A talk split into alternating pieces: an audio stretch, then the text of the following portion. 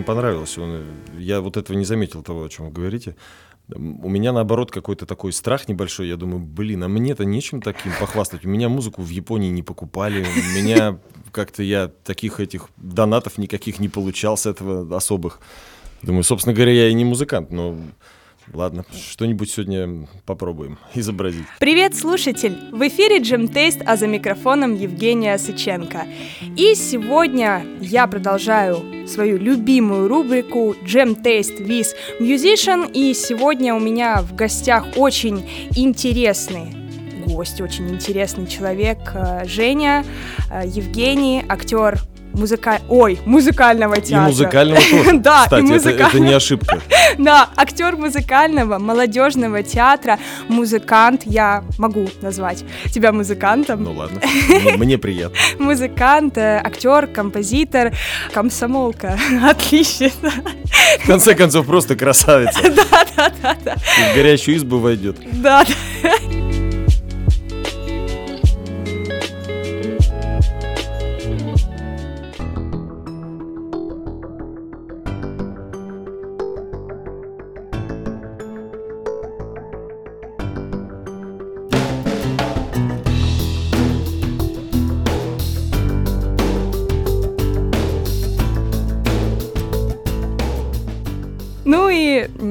Жень, я не хочу вот начинать вот это вот с банального «Как ты начал свой путь, когда ты там родился, где-то что-то начал?» А характеризуй себя тремя словами.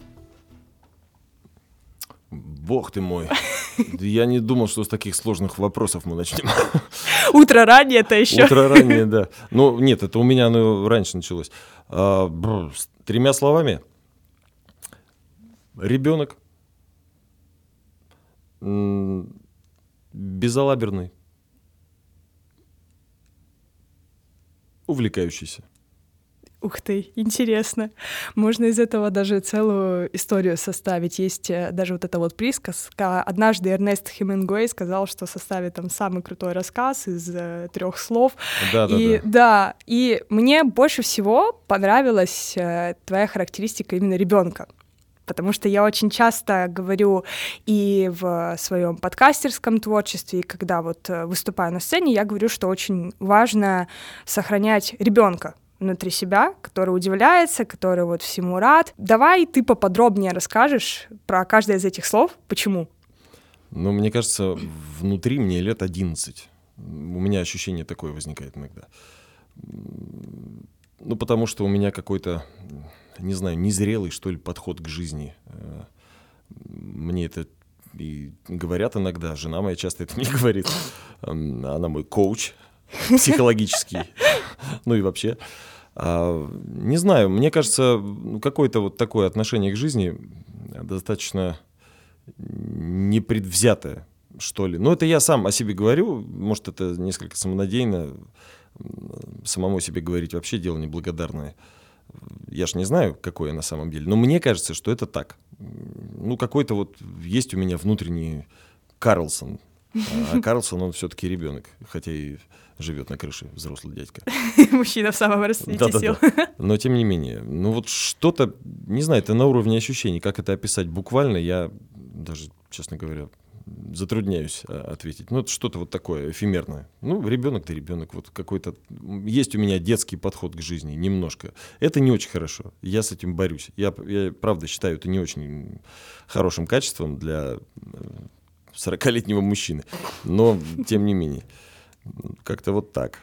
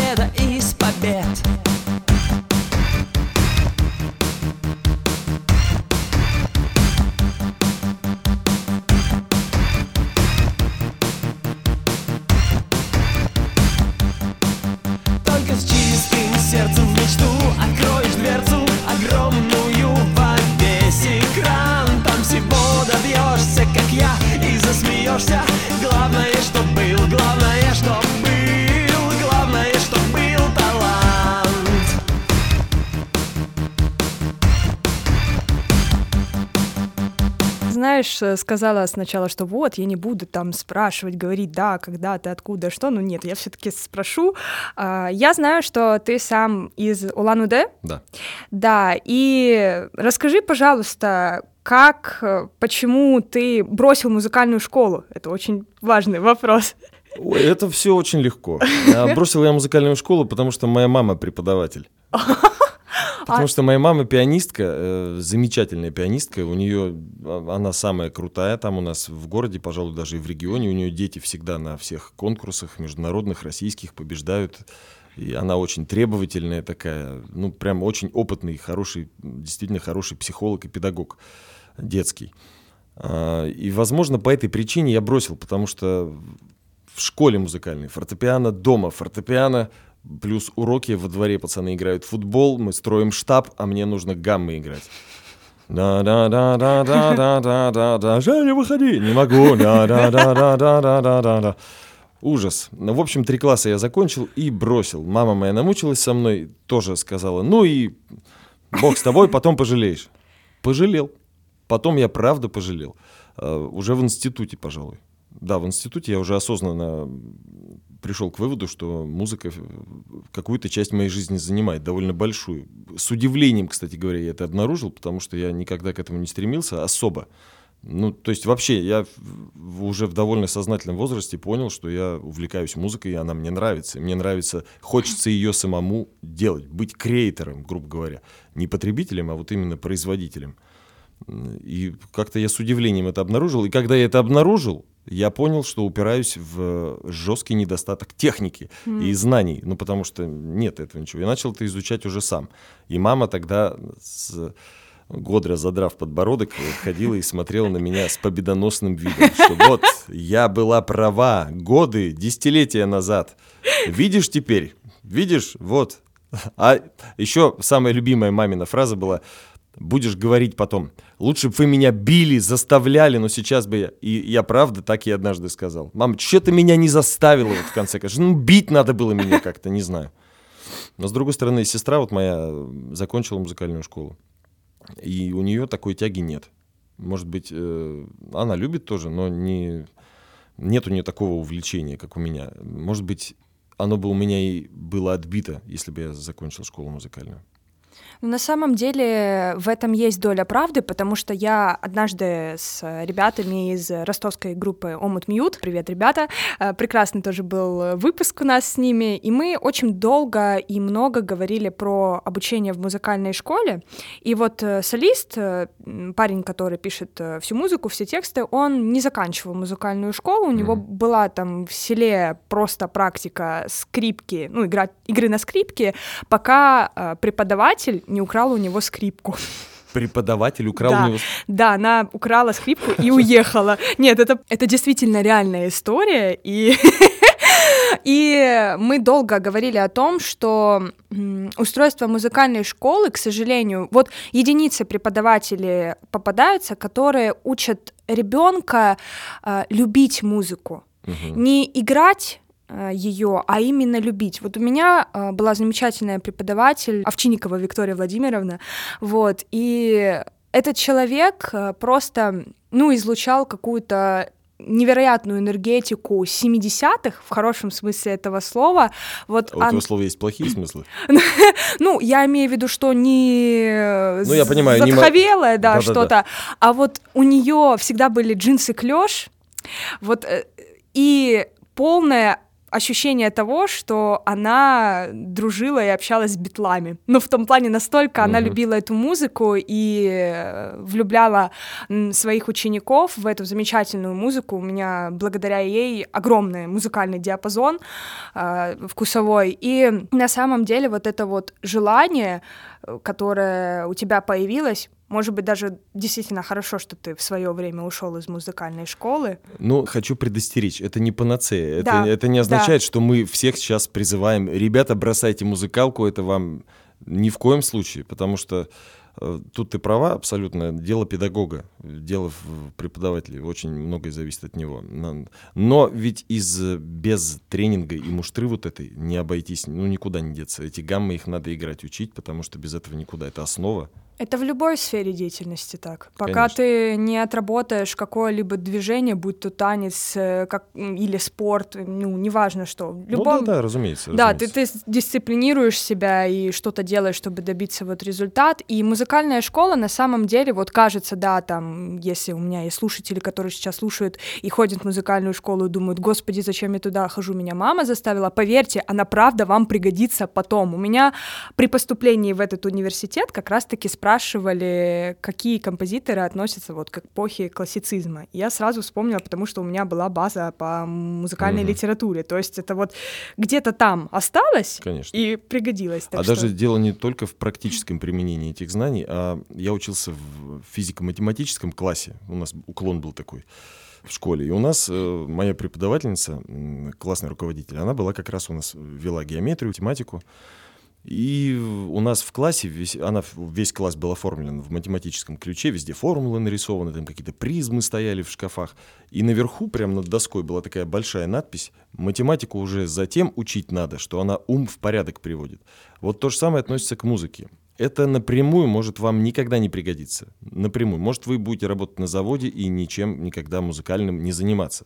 Но то, что это развивает мозг, и интеллект, и вообще вас как личность, как человека, это факт неоспоримый. А музыка как ничто развивает мозг, кстати говоря. Да, и как раз ты заговорил про математику. Музыка во многом очень математична. Если Да. смотреть, ну, счет тот же самый, простейшее, да, то, что мы можем и четверти, и счет, Конечно, и конечно. устройство, да. Так что музыка приводит в порядок мысли, как ничто другое. Моцарт почему гений? Потому, ну, в том числе и из математической точки зрения, там раскладывали целые труды были по, по изучению его музыки. Его музыка раскладывается в удивительно красивые математические формулы.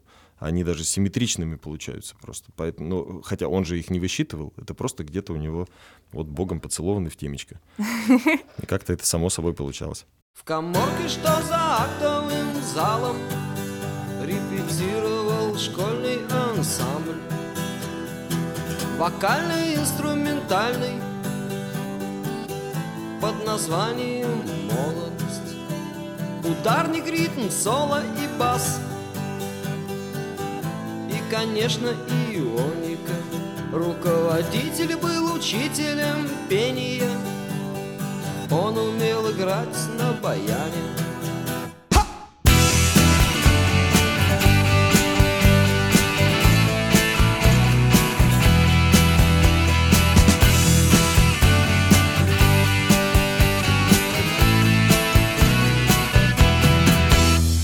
Вот э, ты сказал, что где-то вот в студенческое время ты уже понял, что хочется творить музыку, что вот какой-то вот душа требует креейта. И как ты к этому пришел? Возможно, у тебя была какая-то первая группа, или же ты Была. начинал вот как ты к этому пришел? А, я учился на актерском же, ведь актерский театральный вообще театральное отделение это такое. Мы там и ночуем, мы там живем, мы там ну, постоянно круглые сутки мы там находимся, там нет такого процесса обучения. Ну, то есть есть, конечно, там пары с утра, а дальше во второй половине дня и до самой ночи у тебя специальности, все, что с ней связано. Если ты не успеваешь подготовиться к специальности, ты там иногда и на ночь остаешься. А, Да простит меня вахта моего института, вряд ли они услышат наш подкаст, но наверняка, если слышите, друзья, если вы все еще живы, ну, повырезаешь потом, если что. Так вот, и там у нас в каждой аудитории театральной есть такая, ну, мы ее так называли, коптерка. Э, Там мы переодеваемся, там мы варим себе обед какой-то. Ну, такое, все это студенческое братство, именно вот такое театральное какое-то. Коморки, что за актовым Вот, залом? вот, это все, эта песня туда, Чиж был прав, как Да. никто. Вот, и мы там с моим другом, а он уже к тому моменту был опытным музыкантом, он бас-гитарист был в какой-то группе у себя в деревне, он поступил, потом приехал к нам, поступил на курс, Костя, и мы с ним на двух гитарах там что-то ковыряли. Я помню, у меня была гитара, мой, мой дядя, кстати, ну, сейчас небольшие ответвления будут от э, рассказа, надеюсь, не сильно запутаю ими. У меня по материнской линии все музыканты, вообще все. У меня, видимо, как-то генетически это передалось. Мамин брат старший, мамина мама, начнем с нее, моя бабушка, мамин брат старший, мамина старшая сестра и сама моя мама. Все преподаватели музыки. Ну, бабушка бухгалтер, но при этом она пи- пианистка еще. А все остальные преподаватели музыки. Дядя мой мультиинструменталист, он духовик прежде всего, но он играет вообще на всем абсолютно. У него дома целый духовой оркестр в, в квартире, забита вся комната целиком. Вот, и он мне подарил гитару. Старую советскую гитару, я уж не помню, как она называлась, но, по-моему, что-то производство Балабановской спичечной фабрики. Да-да, делали такие гитары. Жестко. Балабановская спичечная фабрика, там такая этикеточка была. Вот, она, она прям, это был, это был очень панковский мой инструмент, очень такой прям вот андеграунд, андеграунд. Я ее выкрасил в белый цвет просто кистью, Н- набрал у девчонок лак для ногтей, э, у однокурсниц, и разноцветный. Нарисовал всякие там, я тогда увлекался, чижа слушал, ну, такой вот русский рок в основном, это все пацифизм такое, значки всякие там, па- пацифист, ну, что-то такое нарисовал. Я уж не помню, что я там написал на ней. Слушай, сразу, а есть эта гитара? Она жива еще? Она, я ее отдал по, по наследству, пере- перешла она кому-то там из моих друзей. Сейчас не знаю, вряд ли она уже жива. Это очень было давно. Вот, и она даже приобрела какой-то такой э, глуховатый оттенок, как будто играешь на мьюте все время, такой даже на открытых струнах полностью. Так что мне это даже нравилось в каком-то смысле. И вот мы, я на этой гитаре играл, стирая пальцы в кровь на медных струнах, у которых оплетка, я помню, вся стиралась и так ездила по ним противно. И мы играли что-то там. Потом я притащил свой магнитофон кассетный. Мы на него что-то записывали.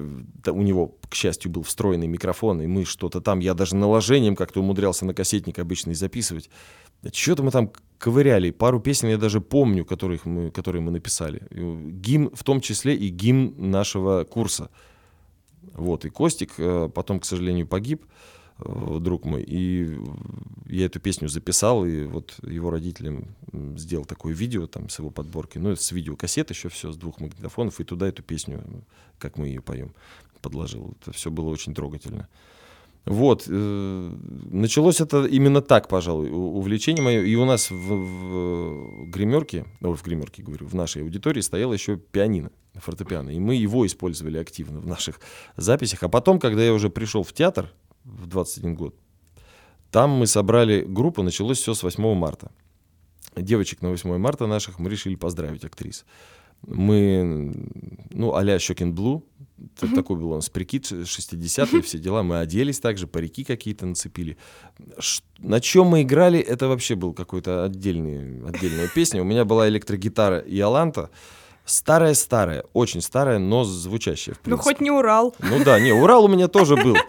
Кстати, Урал был у нашего басиста, потому что другого не было ничего. А он вообще на гитаре играть не умел, но так я его каким-то образом сумел заразить, мой однокурсник.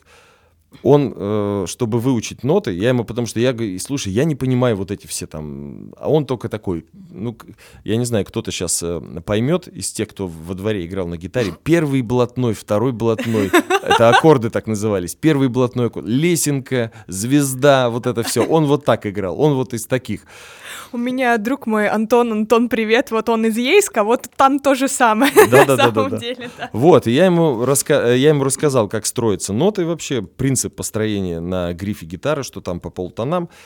Он приклеил на каждый лад пластырь и написал, вот ми открытая, дальше фа, потом фа диез. Он прям писал ручкой на, на пластыре, и он выучил весь гриф, он выучил его весь. Потом он это все отлепил, я ему просто говорил тональность, он быстро перескакивал, начинал играть. Конечно, там он не Виктор Вутон, он технично так не, не ездил по нему, но тем не менее, я был просто в шоке. Это при практически полном отсутствии слуха у человека. Но он так был заражен этим, он потом даже купил себе бас, съездил в Москву, купил себе бас-гитару, процессор, ну, когда мы уже на более такой серьезный уровень вышли. Вот, это было наше первое выступление на поздравлении девочек на 8 марта. Мы переделали пару песен и поиграли там. Нас увидел, э, к нам приехал как раз режиссер ставить спектакль, э, Марию Стюарт. И он говорит, ребят, я хочу вас выпустить перед началом спектакля в фойе театра, будете играть у меня, пока зрители собираются. На разогреве. Да, на разогреве.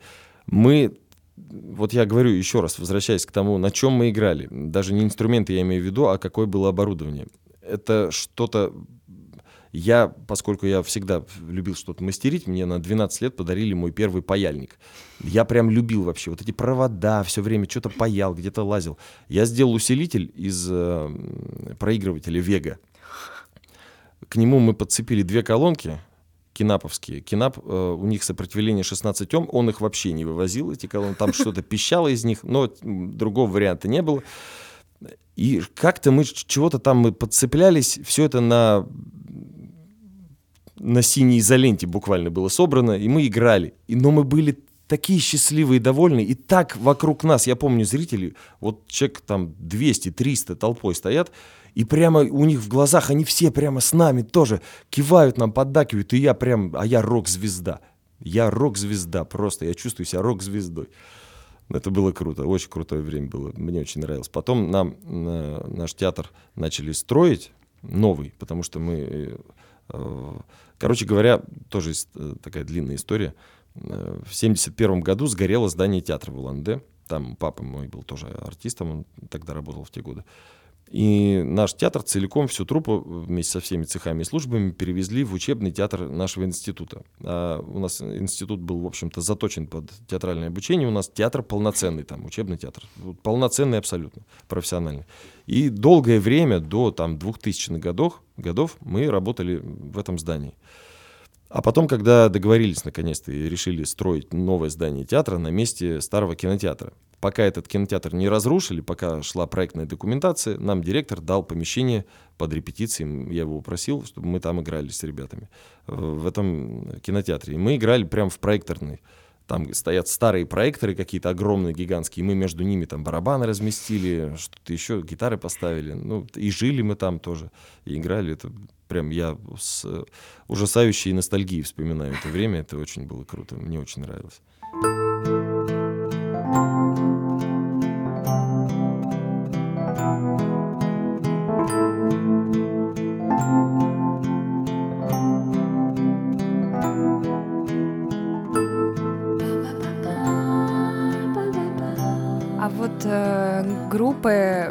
Когда вот более, ну, такой серьезный уровень, ты вообще как, ну, до этого дошел? Возможно, когда вот каверы стал записывать, я вот посмотрела тоже твои э, каверы, творчество, вот э, есть ли сейчас какой-то там никнейм, или ты под э, своим же именем пилишь там каверы и песни свои, где можно как-то тебя послушать? Ой, слушайте, да, дома у меня можно послушать. Я потому что я на поток, на какой-то вот такой, знаешь, э, чтобы явить свое творчество миру, я как-то это так и не поставил.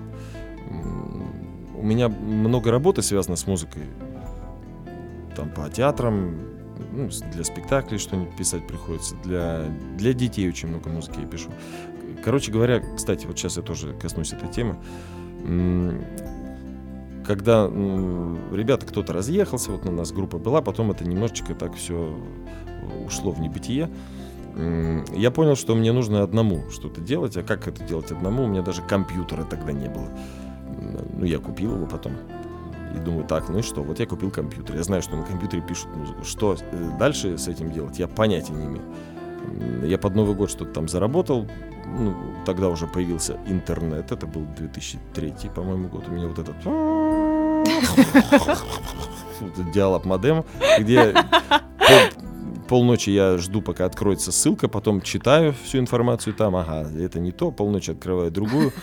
Ну и такое. В общем, я накопал там какую-то информацию, я на накопил денег на Новый год, я помню, подзаработал там, Дед Морозил где-то. И я поехал в Иркутск в музыкальный магазин, потому что в Улан-Удэ у нас э, был один только музыкальный магазин, и он там ничего не было, в общем-то. Ну, такого, там для рок-музыкантов было все в основном. Ну, хотя мне эта тема очень близка, но тогда я как раз хотел для того купить оборудование, чтобы записывать музыку на компьютере дома. Там клавиатуру, звуковую карту, ну, такое все.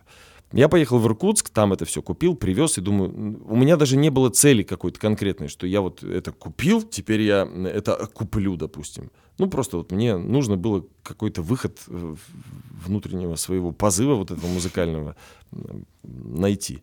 Вот я его нашел. И потом постепенно, постепенно как-то это начало все. Потом мне раз тут наш театр даже лондонский там говорит, а вот напиши-ка нам музыку к этому спектаклю. Ну, я написал, мне понравилось, думаю, ух ты, а сюда бы гитарку еще неплохо добавлять. На гитару у меня та же самая Яланта еще, она там работала. Вот, потом я серьезно увлекся электрогитарой.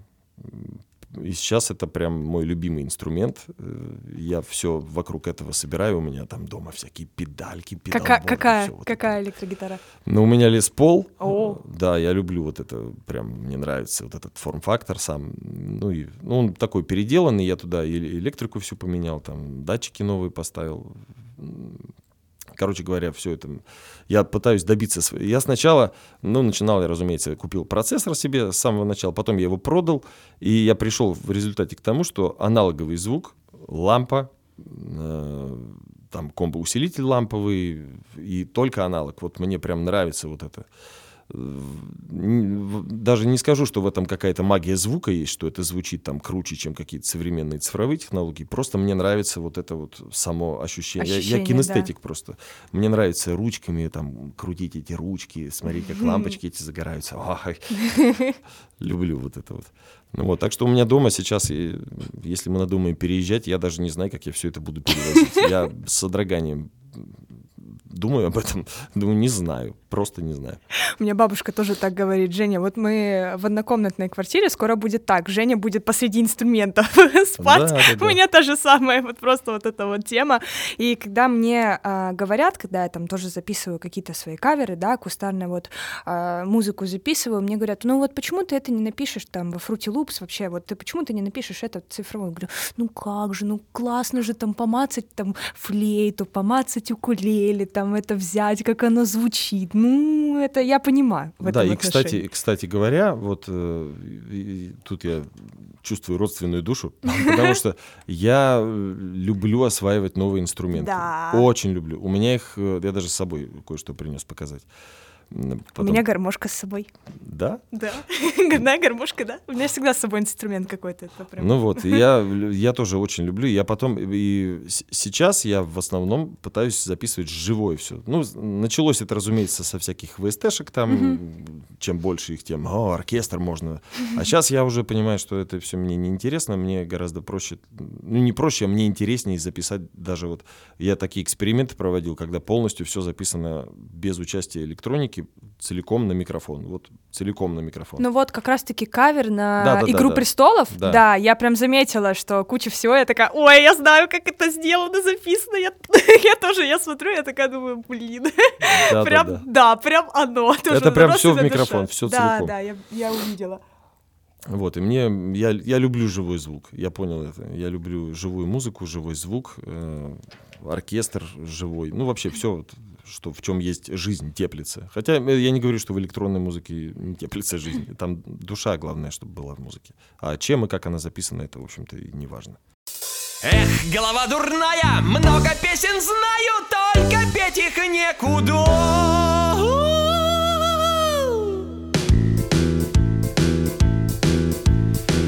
Милые зверушки разбежались кто куда. Сердце не игрушки, я народная звезда. Буду я звездой огромною Вот такой эстрадною во весь экран. И не спорь со мной, зритель, дело наживное Но стану я звездой. Станешь ты звездой. Стану я звездой, я талант как раз-таки давай перейдем к написанию, ты уже коснулся, к написанию музыку к спектаклям. Как mm-hmm. вообще происходит этот процесс и как... Это очень интересный на самом деле вопрос. Каждый раз, когда ты там у художника, у музыканта спрашиваешь, как ты это сделал? Ну, это немножко некорректно, поэтому я у тебя спрошу, вот как ты э, к этому приходишь и чем, возможно, вдохновляешься? Прежде чем вот сесть и написать там музыку к спектаклю. Угу. У нас в институте был такой предмет «Психология художественного творчества». И вот на, одном из, э, на одной из лекций, я помню, мы разбирали именно возникновение замысла. Было такое. И нам лектор, женщина, она говорит, вот замысел, значит, сначала возникает идея, потом ты приходишь к пониманию этой идеи. Ну, там какие-то ступени прям. А я был очень прям такой ни- ниги- нигилистично как-то настроен. Я говорю, слушайте, творчество, оно не лимитировано ничем. Его нельзя разложить по полочкам. Оно, ну, нет там законов. Оно просто может возникнуть как вспышка. Может, да что угодно может быть. Просто вот он как атомный взрыв. Бац, у тебя родилось. Менделееву приснилась таблица. Ну, это я так заявлял Ну, это как раз вот оттуда вот эти вот рисунки панковские на гитаре, оттуда как Да, да, да, пошли это все оттуда, это все оттуда. вот. Но а, она мне, надо к, слову сказать, она не была такой прям заскорузлой какой-то. Она сказала, вот если вы даже не готовитесь к моим лекциям, то можете просто э, со мной как бы апеллировать здравым мнением. Вот пусть даже и неверным, как у Евгения, но вот таким. И поставила мне пять. Меня Вот. тоже такое было. Вот, но тем не менее, я сейчас понимаю, что она в чем-то, и она права, и я прав, на самом деле. Потому что, ну, есть там действительно некоторые ступени, к которым ты приходишь. А С музыкой то же самое.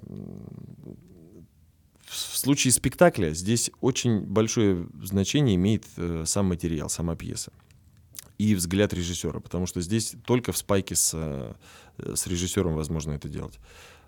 Как это будет, я не знаю, и каждый раз я боюсь, потому что, ну, давненько уже, честно говоря, мне ничего не заказывали, два года назад я последний писал. Э, Каждый раз это страшновато, потому что, ну, ты не знаешь, чего от тебя попросят, э, и когда что-то первые какие-то наброски отправляешь, и так ждешь, сейчас скажут, ой, фигня, слушай, ну фигня вообще, вообще не то, не туда, все, совсем, вот, гадость какая-то, фу. Какая гадость это уже Да, да, да, да, да, вот типа того.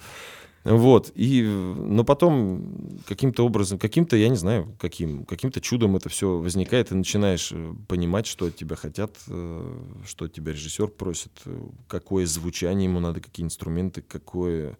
Но часто режиссеры же тоже люди творческие. И бывает просто достаточно одного слова, чтобы ты понял. Мне вот я для сказки писал, сказка называется «Здравствуй, принцесса». Э, Это был в городе Стерлитамаки. Ну, я писал здесь, в Ростове, отправлял туда. И мне режиссер говорит, тут сон короля. Вот король спит, ему снится сон. Я думаю, ну, король спит, вот ему снится, а что там в этом сне? Что ему? Он говорит, ну, я тебе как вот объяснить тебе? Ну, ему, у него такой сон, вот, ну, я не знаю, маковое поле. И я какую-то, знаешь, такую наркоманскую тему написал. И он, он, он мне звонит, Жека, просто бомба вообще, пушка, это вот просто туда, вот ты вот ты, ты попал как вообще просто все. Я думаю, ну слушай, мощная сказка будет, ну ладно. Вот. А, кстати, я, по-моему, ее отправил тебе. Да, я, я слушала, я- просто вот без контекста ты тоже Да-да. начинаешь такой, «Мгм, что ж. Не, мне понравилось, мне понравилась Леди Яга. Прям Мгм, кайф да-да-да. вообще, супер. Леди Яга. Леди Яга, да, да, Гага, я поняла, да, да, к чему это. Мне очень Ну, понравилось. это пробное там с моим голосом, поэтому это проба, это пе- пели-то актеры. Это я отправлял в таком виде, чтобы послушали, как оно звучать будет. А ты сам считаешь, какой вот э, на данный момент у тебя вот самый такой вот э, то, что ты, ну, прорыв такое, достижение, то, что ты писал к спектаклям или, возможно, к каким-то детским книжкам, я тоже знаю, ты чита- э, очень Да, много много. музыки для детей пишешь. А что ты считаешь вот такое своим достижением? Я как раз поделюсь э, со слушателями прямо в выпуске. Ты имеешь в виду самое удачное, что мне кажется. Ну э, вот да, вот ты вот прям гордишься этим. Гордюсь. Ну, пожалуй, я гордюсь, наверное, вот «Игрой престолов». Мне нравится, как она получилась. Еще там, я не помню, я отправлял тебе ссылку на YouTube тоже. Там у меня кавер на канадскую певицу одну. Да, я просмотрела. Это Ты на- не отправлял, но я просмотрела, я прошерстила весь А, YouTube ну канал. Вот, это на, на конкурсе я делал. Мне тоже... а Сама песня совершенно другая. Если в оригинале ее послушать, так мне показалось, что это у меня такой, ух, думаю, какой удачный вариант получился. И там англоязычные пользователи очень хвалили. Да, я увидела комментарий. Но не выиграл я ни- ничего. Ну, там, в общем-то, это рандомно было, поэтому тут не важно, как это выбиралось. Ну, короче говоря, вот как там...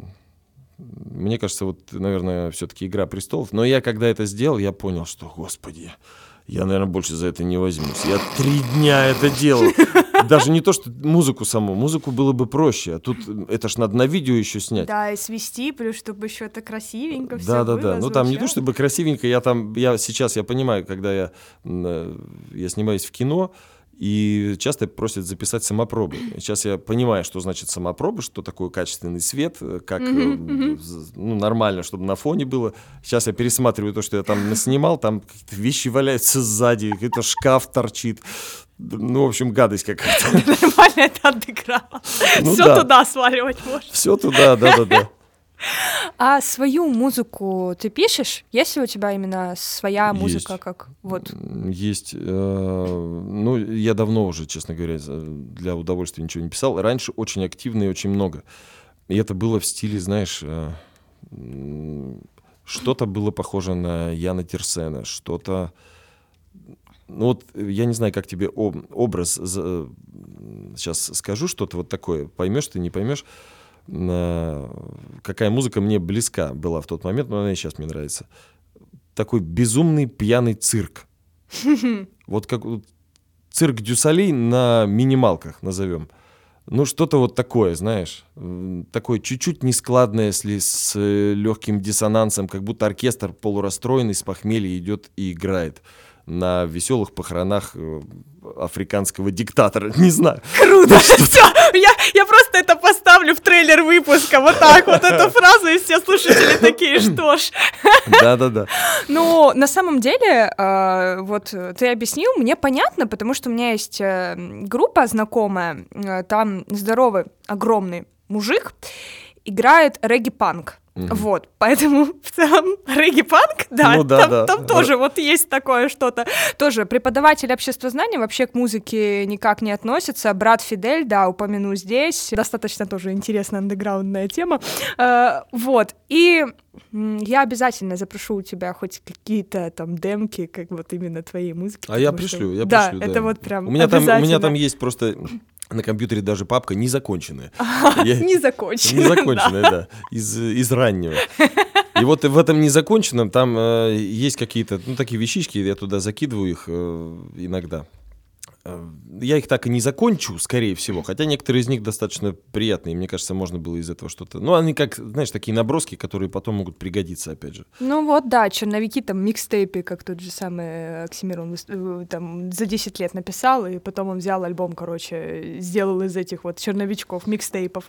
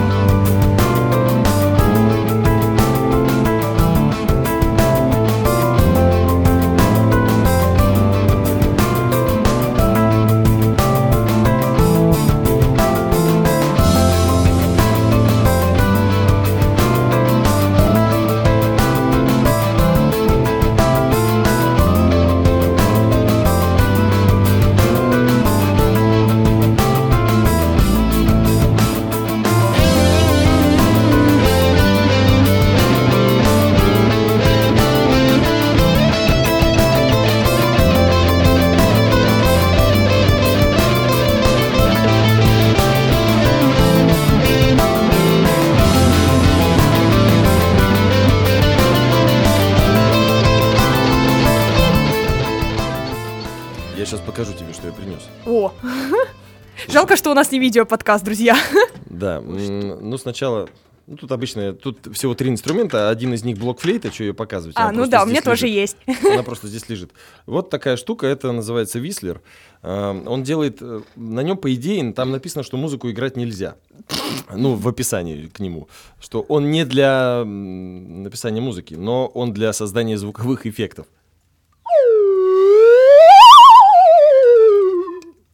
Привидения пришли в гости. Круто! Я просто... У меня minor мой на э, специальности моей, у Мгм. меня как раз-таки саунд-дизайн. Мгм. И я занимаюсь тем, что я вот вот это вот в микрофон и Ну потом да, делаю. Вот, вот, вот. Ну, это, это абсолютно не темперированный инструмент, но на нем можно что-нибудь там.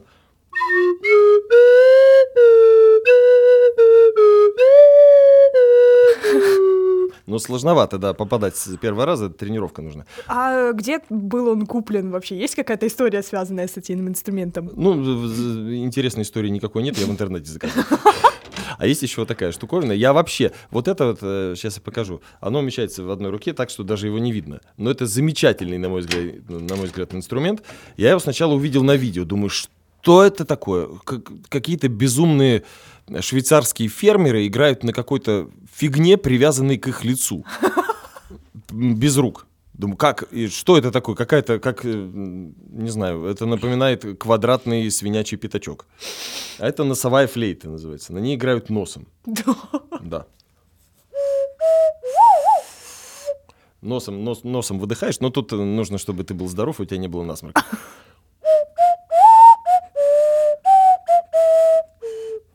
Ну, такая вот. Я ее, кстати, тоже...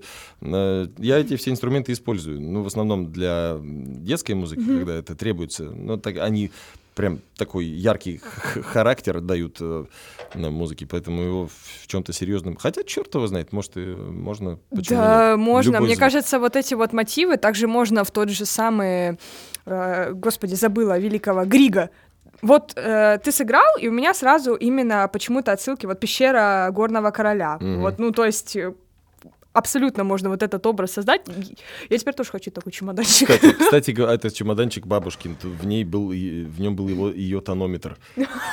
Это, это старый советский тонометр для измерения давления. Там был такой большая колба с ртутью, такой шкала. Просто он очень крепкий, пластиковый, а эти инструменты деревянные, ну, пластмассовые частично, и они могут испортиться. Я поэтому положил их туда.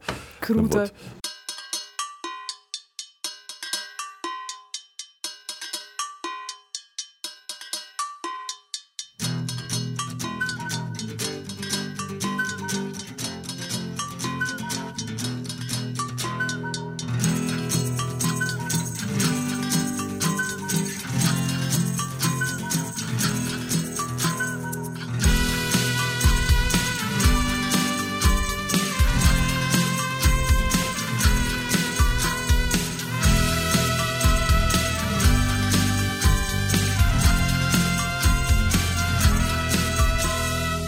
Слушай, а еще, кстати говоря, для спектакля, вот я отправлял, не помню, по-моему, называется она «Финал».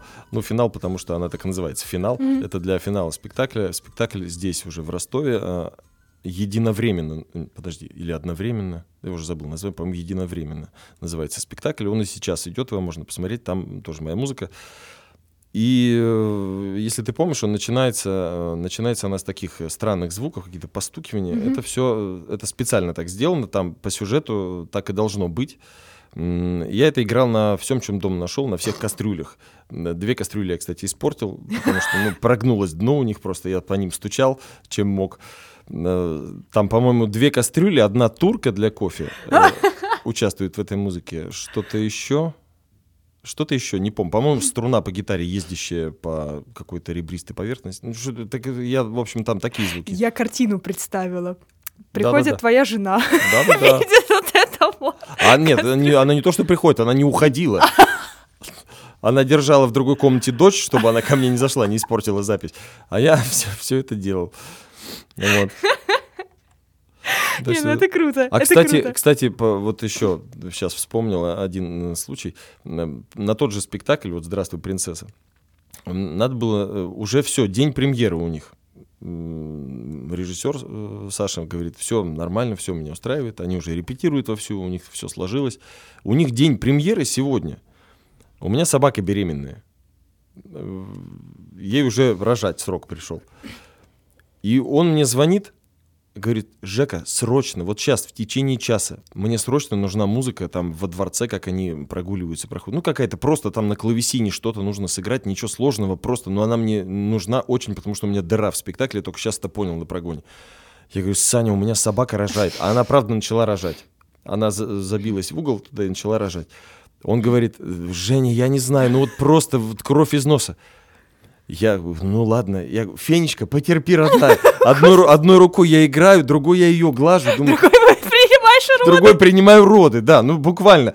Потом смотрю, пока я закончил, там, ну, четыре такта сыграл, смотрю, уже первая родила щенка. Я, Подожди, стой, я тебя умоляю. Ну, короче говоря, вот такая вот ерундовина со мной приключилась. Щенки были названы в честь, я не знаю, героя спектакля потом как Ну, мы, слушай, если бы мы их оставили, я бы наверняка их назвал. Мы их продали всех, э, раздали. А что за порода? Пудель, карликовый пудель был, да. Понятно. Да. Я, я- я не могу, у меня в голове, я просто аудиал и визуал по своей природе. Я сейчас вот, я прям представляю и музыку, и Да, вот да, эту да, да, да. картину. И Вот максимально, вот как ты представишь, вот так оно и было. Да, да. При, при- а, кстати говоря, одну руку я помыл коньяком, чтобы она была э, Продезинфицирована. да. А. Ну, другой я играл, понятное дело. Ну, короче, это был какой-то трэш абсолютно. Трейлер подкаста получится просто во. И останутся туда вот эти вот без контекста фразы. Это Да, всегда да. просто идеально.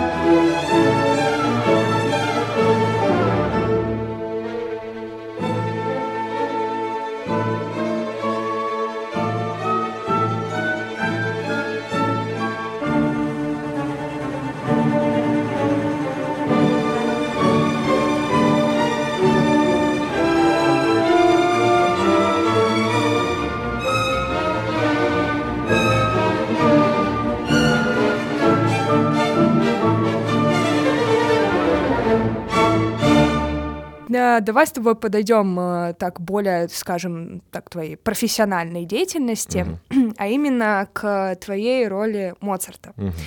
Ну, я, наверное, для ясности нашим слушателям скажу, что я, в принципе, узнала о тебе и познакомилась с тобой именно через эту роль. Вот, я впервые сходила на этот спектакль в 2019 году, и надо сказать, что это был мой первый спектакль именно осознанный. Мне было тогда 17, да, 17 лет, и до этого я ходила на спектакли, ну, как вот это вот обычно в школе бывает, пиковая дама, ты там куда-то поехал, понятно, что-то не да-да-да. понял, зачем пришел, а здесь был, ну, осознанный мой выбор, потому что я по музыке, ну, вот все это вот угар был, и я такая, о, вот тут что-то вот Моцарт, Амадей, и отзывы хорошие, как-то вот надо пойти. Вот я пришла, ожидания и реальность не сошлись, ну, потому что то, что я увидела, было намного круче, чем я ожидала, потому что я не думала, что Моцарт будет носиться по всему залу в конверсах. Это для меня было вообще очень классно, и э, это настолько была крутая энергетика, бешеная. Я очень люблю ходить по концертам, я очень люблю живой звук, и я вот, как я после концертов выхожу, вот так я вышла после этого спектакля, на меня просто смотрели люди, на меня все, нормально, все, я такая, боже мой, боже мой, это вот то ощущение музыки и то ощущение композиторов, даже если они там были из 18-19 столетия, вот которое чувствую я. И вот оно было на сцене передано, за что вот, кстати, тебе спасибо хочу сказать. И я знаю, что оно очень для тебя важное. Как вот вообще ты пришел к этой роли? О, здесь, э, ну, это было, это был очень невероятно тяжелый процесс. Э, Я постараюсь об этом не сильно долго рассказывать. В общем, с режиссером спектакля, с Сашей Баргманом, мы друзья. Он мой хороший друг. Э, Кстати говоря, вы все знаете его, ну, кто-то видел в кино, он много снимается, и уж точно, абсолютно слышали его голос. Абсолютно точно все. Потому что капитан Джек Воробей. Он официальный голос Джонни Деппа в России. Это мой любимый персонаж из Да. детства, точно. Вот, и Саша Баргман его озвучивает. Э, Ну, как и многих других. Он э, актер озвучания, актер театральный, э, замечательный петербургский, знаменитейший лауреат госпремии, великолепный театральный режиссер. И мы с ним познакомились, наверное, году в 2014, я так думаю, около того. Может, даже и пораньше. Я не помню, когда у нас просто был спектакль. Но он приехал ставить спектакль у нас, Кьюджинские перепалки, он поставил его, и там у нас, э, знаешь, как я не знаю, как это объяснить, бывает, ну, в нашей среде, я не знаю, насколько людям, далеким от театральной среды, будет это понятно, но в нашей среде есть такое понятие найти своего режиссера. Когда ты э, настолько в симбиозе находишься с человеком, ты, ну, то есть вы одного поля ягоды. Ты в, в творческом смысле, вы просто э, альтер-эго друг друга, ну, грубо говоря. Вот у меня было такое ощущение. Он мне говорит полслова, я ему 10-20, из меня фонтаном брызжут эмоции, ну, не эмоции, а придумки всякие. У меня на сцене все само со собой получается, причем так, как, именно так, как хочет он, даже еще лучше. И мы в таком друг от друга восторге. Потом в, в Пит- в Питер к нему приезжал, э, смотрел его спектакли там. Ну, мы переписываемся, перезваниваемся, ну, прям подружились мы. И мечтаем о предстоящей еще работе какой-то. Вот проходит пять лет. А, а, да, я могу сказать, это было... Подожди, в каком году Амадей поставили? Ну, короче говоря, за пять лет до постановки, до премьеры Амадея он приезжал первый раз. Проходит пять лет, он мне звонит, говорит, Жень, я нашел для тебя пьесу. Приеду ставить. Договорился уже со всеми. Ну, то есть его там наш театр позвал, э, он хотел целенаправленно ставить спектакль на меня. Он говорит, сыграешь у меня Моцарта. За два месяца до его приезда он мне позвонил, говорит, готовься, слушай его музыку, там, читай про него. Я послушал все его оперы, все, что нашел Моцарта, я послушал, э, купил огромную книгу, э, читал его письма. Ну, в общем, я готовился, как бы жизнь его изучал, все такое. Он приезжает, мы начинаем работать, и я понимаю, что я уже не тот, который, каким я был пять лет назад. И он это понимает. И нет во мне этой легкости, которую он хотел в Моцарте увидеть от меня. И, и не высекается что-то. И мы мучаемся неделя, другая, третья. У нас премьера через полтора месяца от начала. Э, Ну, там, если три недели прошло, уже через три недели премьера. А не получается у меня, ну, то, что он хочет. И нет такого у нас коннекта уже. И не понимаю, почему. И он не понимает, почему. И мы мучаемся. И он прямо в этих мучениях говорит, Жень, я, давай мы тебе второй состав дадим. Ну, просто сейчас я пока не знаю, что с этим делать. И берет другого парня, который младше меня на 15 лет, Сашка. Он, у него все это легко, ну, я 15 лет назад тоже таким же был. У него все прям быстро, он схватывает, все получается. Я на этой почве, не то чтобы на нервной, я пока вот мы работали, пока я в себе, из себя пытался это все повытаскивать, но я сейчас понимаю, что я это пытался сделать через какое-то насилие над собой, а надо было наоборот немножко расслабиться. Я сбросил 12 килограмм за месяц вот э, э, этих репетиций. А еще я музыку ж писал. Ну, не писал, я делал обработки Моцарта, музыки, там каверочки тоже такие. Да, я слышала, это ж Да, кайф. которые, Да, которые в да, спектакле да, вот звучат, да, это да. все мои. А, вот. И, и только где-то за неделю до премьеры у меня как будто какой-то щелчок произошел в голове. Не знаю, не в голове или в сердце, где он там произошел. Но у меня само вдруг начало не то что получаться, я даже не знаю, как это объяснить. Короче говоря, в нашей профессии, в моей, а, важнее даже не образ, который ты играешь, и не персонаж, а ты сам, твоя личность. Она на сцене всегда видна, и она интереснее всего. И он хотел от меня именно меня, чтобы я ничего не играл, чтобы я был с собой, чтобы я... Как это объяснить? Ну, чтобы моя личность просматривалась там, чтобы я был свободным. Вот Я- этот ребенок, как Да, раз таки вот то, как что раз- мы говорили вот в самом как раз начале. этот самый ребенок, да, 10-летний, 11-летний, чтобы он проявился, потому что он здесь он как никогда был необходим в этой именно роли. И у меня начало, слава богу, и на премьере я выскочил. Я выскочил, и мне кажется, я выскочил хорошо. И, и вот эта, эта работа, это моя самая тяжелая работа в театре, в моей профессии. Самая тяжелая и самая, ну, я и горжусь больше всего. с- самое сделанное, скажем так.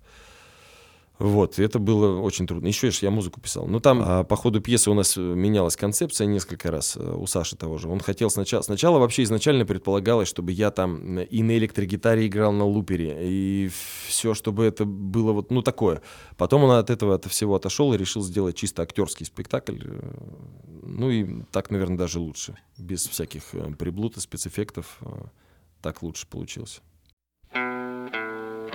People are strange when you're a stranger. Faces look ugly when you're alone. Women seem wicked when you're unwanted. Streets are uneven when you're down. When you're strange, faces come out of the rain. When you're strange, no one remembers your name. When you're strange when you're strange, when you're strange.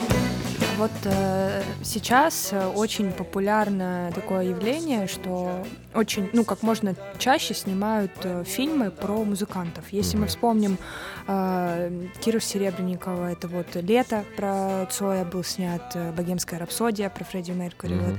И кого бы ты хотел сыграть из э, музыкантов, это из ныне даже живущих или когда-то живущих, может быть, из э, классических, кого бы ты хотел бы сыграть на сцене, в кино, вот кого? Ай, э, хотел бы, но не сыграю. Но хотел бы. Джима Моррисона. Да. Хендрикса. Возможно. А, а почему не смог бы? Ну, я, я уже значительно старше. Это клуб 27, Ну, ну, слушай. ну, да. Их уже все, я уже перешагнул этот период. Кстати, об этом я тоже так все, я не талантлив, мне уже 28, я не умер год назад. Что мне делать? А, боже мой, все, я не, не член их клуба. Слава богу. Слава богу, да. А, интересно. Интересно. Потому что интересно. Я, я просто в голове почему-то думала, что... ш- Я, я были какие-то подозрения вот в эту с- стезю, в это поле? Нет, смотри, это, это, э, разные вещи. Кого бы ты э, в- видела, кого бы я э, правда мог сыграть, и кого бы я хотел, э, ну, умозрительно. Я же понимаю, что я далеко не Джим Моррисон и не Джимми Хендрикс, совсем на них не, не похож ни внутренне, ни внешне. Но мне бы интересно было судьбу этих людей исследовать, потому что, ну, непростая. Да. Это, это точно.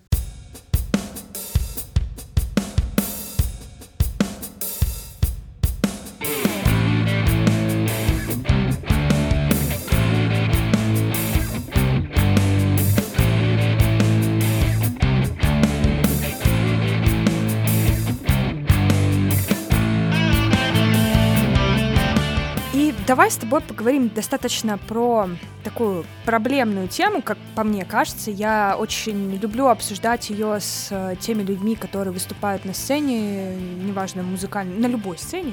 И вот э, как ты считаешь, ростовская музыкальная сцена, чего ей не хватает? Есть ли какие-то главные проблемы или вот, ну, недостатки? Пум. Слушай, э, на самом деле, я... Мне кажется, ростовская музыкальная сцена даст, очень широка, но тут ты гораздо лучше меня разбираешься, потому что ты напрямую этим и занимаешься. Я, например, ну, я знаком с некоторыми музыкантами, у меня друзья, там, Макс Городничий, я их хорошо всех знаю, арт-клинику, вот Витя из Жары. Для меня, например, было открытие тот же эм, Альпин, который я послушал. Я не думал, что у нас э, есть музыканты такие, но я не имею в виду такого уровня. Там, понятно, у нас Ростов, кстати говоря, в музыкальном плане очень плодотворный Очень город. силен. Очень. Очень, силен. Я даже не ожидал, когда это увидел. Даже это к нашему театру относится. У нас, э, знаешь, такой спектакль был «Собаки» э, здесь, в нашем театре. Легендарный был спектакль. Про него до сих пор спрашивают. Они с ним объездили полмира. Это еще до моего прихода сюда было. В 80-х его поставили. Рок-опера. А, Они ездили, были на всех континентах э, с этим спектаклем, объездили весь свет, э, ну, легенда, правда. И там великолепная музыка была написана. У нас в театре есть э, в составе живая рок-группа, ну, в штате театра. У нас много спектаклей под э, живое сопровождение идет. А в те годы это прям вообще было... Ну, сюда приходили как на рок-концерт, э, как рассказывают. Висели там на люстрах, потому что... Ну, и музыка была написана. Геннадий Жуков написал тексты для песен. А, ну, из Озерной школы. Уже царство ему небесное. А, Дима Негеремовский музыку. Сейчас он во Франции живет. Вот, и я когда при, приехал в этот театр, я об этом не знал. Но когда я пришел сюда, думаю, вау, а я как круто попал. Это мне все так близко и нравится. И здесь вот такая движуха. Круто-круто. Вот, и это даже как на примере нашего театра только. Я, потому что в других городах я такого нигде не видел, чтобы в составе театра была рок-группа просто на зарплате, которая всегда там... В, в Ростове вообще Да. очень много таких интересных явлений. Я тебе прям потом плейлист скину с ростовскими музыкантами. Да, обязательно. Потому что которые- я на самом деле не очень хорошо знаком с э, ростовской именно сценой. Но я вот с Максом дружу, с Городничем. Я на арт-клинику хожу во всех ее проявлениях. Я их знаю вдоль и поперек уже. Приходите к нам на квартирники, друзья. Потому что у нас собирается очень много классных, э, ламповых, позитивных э, людей. Я не перестаю удивляться тому, когда ты вот знакомишься с людьми, начинаешь там что-то про музыку разговаривать, и потом оказывается, что эти люди э, очень много души, очень много эмоций вкладывают именно в свое авторское творчество. Это для Мгм. меня очень важно. Почему вот я тебя позвала сюда? Потому что в целом вот эта вся рубрика, которая посвящена ростовским музыкантам, она как раз-таки направлена на то, чтобы как можно больше людей, ростовских, не ростовских, узнали о том, что существуют такие люди, потому что мне, правда, мне душой обидно за то, что э, наш э, город, ну... Не так широко известен, Да, как да, тот в же музыкальном... Екатеринбург, да, допустим. да, да, да, да, потому что Ростов, ну правда, некогда столица советского джаза был. Ну вот Ким Назаретов, все э, джазовые музыканты, наш, ну реально нашу музыкальную школу, скажем так, ценят не то что во всей стране, а по всему миру. И вот обидно, что сейчас вот именно представители даже вот моего там возраста, да, очень мало как бы знают. Но мне отрадно, что есть ребята, которые творят вот это вот. Они делают эту музыку, делают историю. Я надеюсь, таких людей будет как можно больше.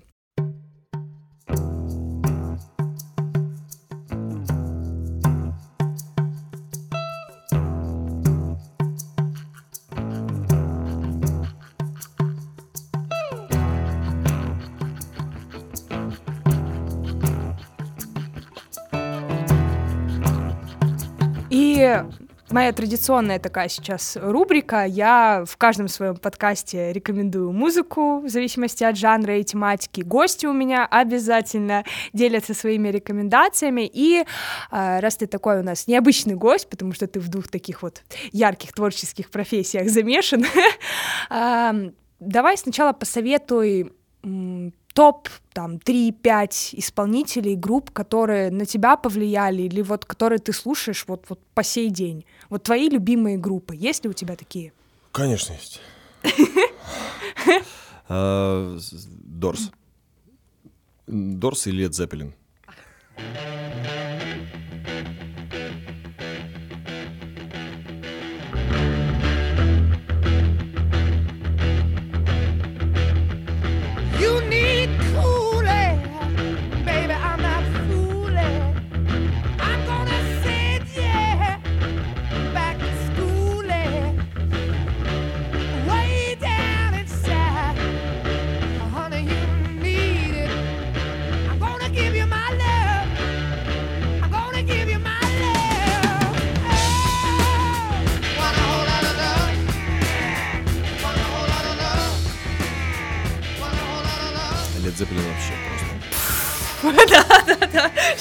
Должно быть, да. Да-да-да. Обожаю просто. Э, Ну, при, этом я люблю и соврем- мне современное нравится. Очень мне прям вкатывает своим драйвом Royal Republic.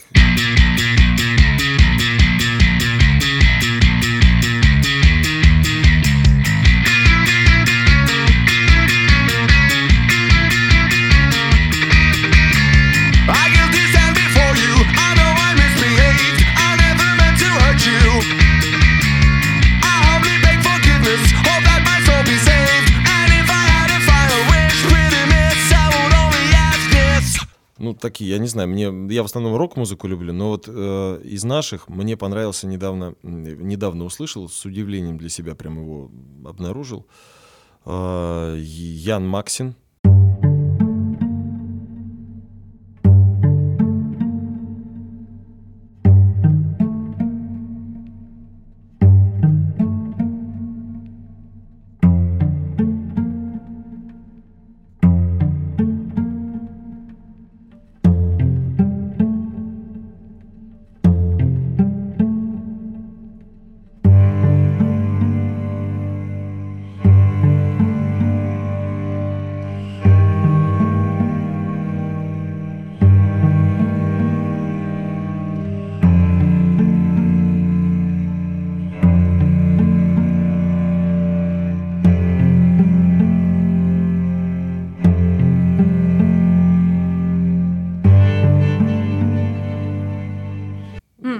Очень интересный. Он виолончелист, и у него музыка такая какая-то, такая тягучая, такая, немножко тоже коря... ну, не корявая, а, ну, вот послушайте. говоря. Искореженная, вывернутая. Да, как будто тебя. вот такая она, ну прям мне, мне очень нравится. Да я вообще много, у меня тоже достаточно широкий диапазон музыкальный моих предпочтений. А, я помню, у меня была пластинка, называлась она «Уральский Диксиленд». Я ее до дыр заслушал. Мне так понравился Диксиленд, ну джаз вообще вот этот такой легенький. Так, сейчас еще кого-нибудь назову тебе, подожди. Кто у меня, собственно говоря, тоже в, моем личном плейлисте. А, ну, ну Грет Ван Флит можно не называть, это те же Led Zeppelin, только современные. Так, вот хочется кого-нибудь из наших, сейчас припомню. Ну, Джинтоник мне... А, Джинтоник мне очень нравится группа. Они такие светлые, ребята хорошие.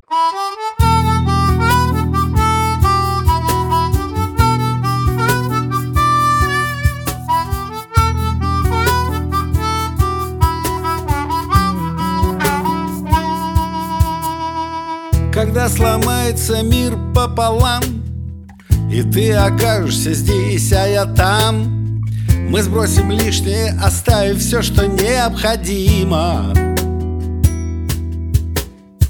Когда сломается мир пополам И все построенное рухнет к чертям Все наши крепости и стены будут в руинах Ну, прям кайфовые. И технически, главное, у них все очень хорошо, красиво сделано. Ну вот, наверное,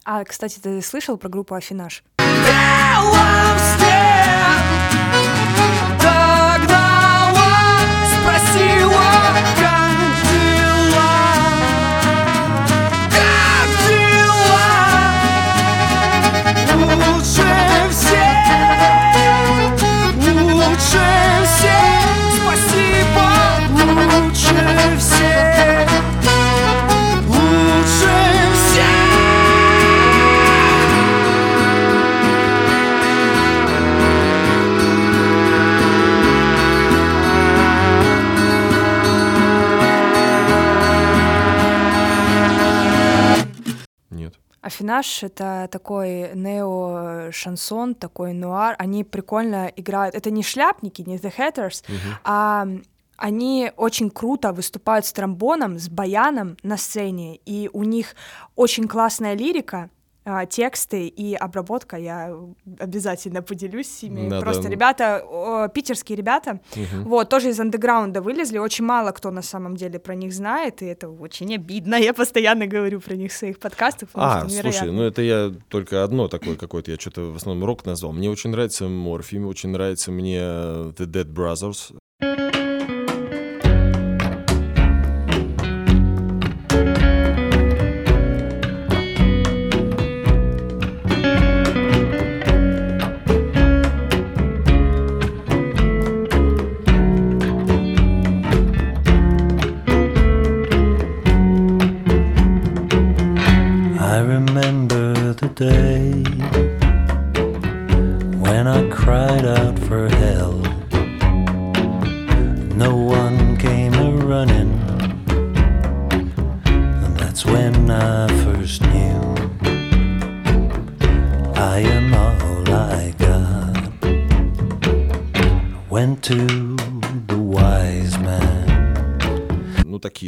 С, театральным, скажем, уклоном, которые... Я еще смотрю, знаешь, спектакли, у меня есть и режиссерский какой-то зуд, потому что я учился на режиссуре, э, в том числе, э, ну, у нас был смешанный курс. И мне все время хочется поставить спектакль э, внутри, ну как-то в мечтах. Это как каждый журналист мечтает написать роман, как Довлатов говорил. Вот так же и каждый актер мечтает поставить спектакль. И я всегда музыку слушаю с прицелом на то, как бы я мог ее использовать. И вот эти вот э, какие-то, ну, типа Dead Brothers, там э, тот же, ну, это слишком заезжено, но тем не менее, по характеру хотя бы э, Ян Терсен, э, ну, такая театральная очень музыка, которую можно использовать где-то вот для, ко- которая рождает какие-то образы, картинки в голове. Вот такая мне еще нравится очень. И еще такую вот рекомендацию от тебя попрошу. А, Музыкальные фильмы, мюзиклы или фильмы про музыкантов, которые ты тоже советуешь посмотреть. Ну, Дорс Оливера Стоуна. для начала. Сейчас еще вспомню. Был, эм, был какой-то фильм, я не помню его название. Я помню, что это достаточно старый фильм. Там э, играл Клинт Иствуд про мальчика, которого он учил играть на гитаре, они куда-то с ним едут. Я помню там песню, главную песню из фильма. I have the guitar, I have a plan. Что-то такое. Э, Я не помню название, но мне он как-то так понравился. Очень понравился. А ну, медиатор судьбы, если поржать.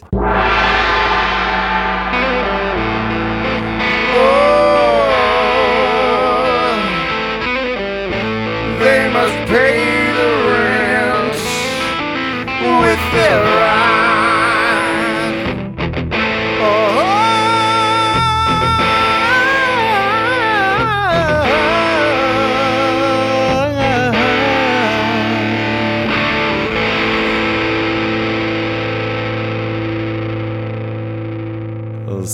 Джеком Блэком. Это мюзикл. Ты смотрел же? наверняка, Медиат? нет? Нет, кстати, нет. Медиатор судьбы. Он немножко там, конечно, юморок такой на грани, прям очень на грани, но он просто великолепен в своем техническом исполнении. Потому что это мюзикл, классический мюзикл, только рок-мюзикл, такой прям рок-рок-мюзикл. Ну, его надо посмотреть, он весь на песнях построен. Я Он- обязательно Посмотри, посмотрю. меди- Обязательно. медиатор судьбы Джек Блэк, это классный, прям классный. Там, ну, это вот, я не знаю, как Иисус Христос суперзвезда, только такой, со стебом. Со стебом и очень, ну, там, пошловатости, конечно, много. Но посмотреть его стоит, его смотреть Но на то интересно. это рок-мюзикл, Да, поэтому да, да, да. поэтому мне кажется, там туда к месту достаточно показывает вот это вот. Да? Я, да, я, я посмотрю с удовольствием. Смотри обязательно. Я- И, кстати, я очень сожалею, что наши фильмы э, российские потеряли, к сожалению, свое наследие советских музыкальных фильмов. да, да. Потому что в этом было такое очарование и такая была школа. А, Сейчас фильм Лед, допустим, когда смотришь, когда они начинают петь, неожиданно у меня даже смех возникает, потому что я думаю, ну, это как не пришей кобыли хвост, это как э, живой нос на нарисованном портрете. А тогда это было настолько органично, у меня не вызывало вопросов, почему Саша Корсак начинает петь вдруг про свою Софью. Это, это очень, кстати, вот ну, такая боль, потому что я, э, ну, я не знаю, сейчас будет такой как каминг-аут, я не смотрю практически э, русские фильмы, не потому что я э, не люблю их, а потому что мне больно просто. Ну, есть, я люблю там какое-то авторское кино, я даже вот, ну, студенческие какие-то работы смотрю, но вот то, что, так скажем, в массовое выходит, не Мгм. всегда, не всегда мне это вот как-то близко, нравится.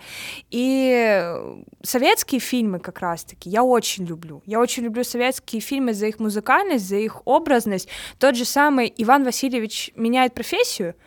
Я обожаю этот фильм. Просто вот каждый год, я, если я его не посмотрю, это, ну, я не знаю. Год это- пропал зря. Да, это не закрытый гештальт, потому что, ну, Да-да-да. я настолько люблю этот фильм, я настолько... Вот эта вот музыкальная образность, я очень с большим трепетом отношусь к саундтрекам, к фильмам. Ну вот тот же самый «Брат», э, «Брат 2», Да, да, да, да. да. вот э, настолько это правильная и грамотная работа с саундтреком, которая на самом деле не должна удивлять, потому что она должна быть такой, потому что саундтрек это не просто музыка, которая там играет в фильме, Конечно. это полноценный сюжет.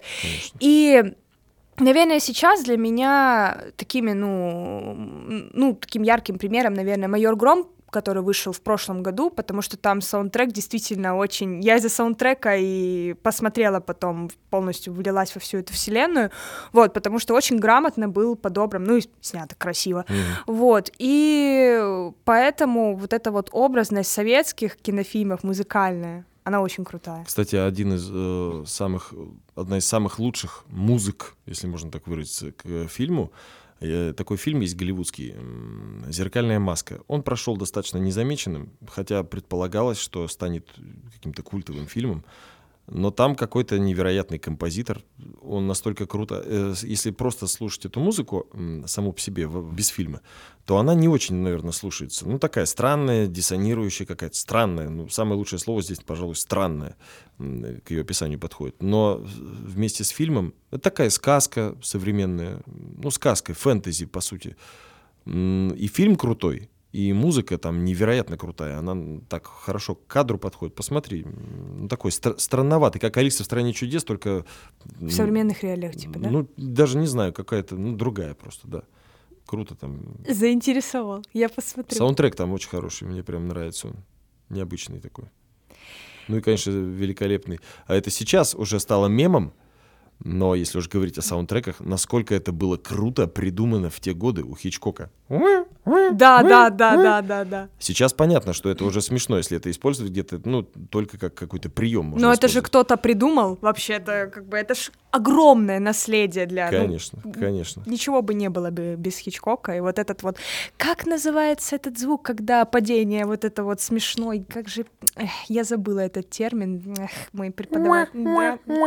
Да, да, да, да. Вот, вот э- из этого же всего. У нас даже целая пара была посвящена именно истории вот этого звука в кинематографе. Как он появился, как он потом использовался. Ну, из, э, наверное, самого такого свежего это звук э, вот это Звездные войны, он же полностью там синтезированный. Ну да, да. тоже надо там- было тоже придумать. И м- Да, да, да, Меня да, это да. всегда тоже удивляет. Как они, саунд-дизайнеры, как они это делают. Кстати, мне сейчас с этим нужно будет столкнуться. Я буду озвучивать мультфильм. Э, Ну, озвучивать, во-первых, записывать все голоса, и саунд-дизайн тоже буду делать. Так что вот буду изучать что-то новое для себя. Круто. Обязательно потом поделись. Я Да, тоже да. со своими слушателями поделюсь. Спасибо тебе большое за эту беседу, за этот выпуск. Дорогие друзья, я вас призываю поддерживать и слушать э, ростовских э, музыкантов. Это очень-очень важно. Я уже говорила об этом, говорю постоянно. Это очень круто видеть ваши отзывы, очень круто видеть, как вы пишете и говорите, что вау, я не знал, что у нас в Ростове есть такой музыкант, вот как Женя сегодня Да, про Альпина да. сказал. Вот, поэтому это очень важно. Жень, спасибо тебе большое, что Спасибо. поделился. Спасибо, что позвала. Мне было очень приятно.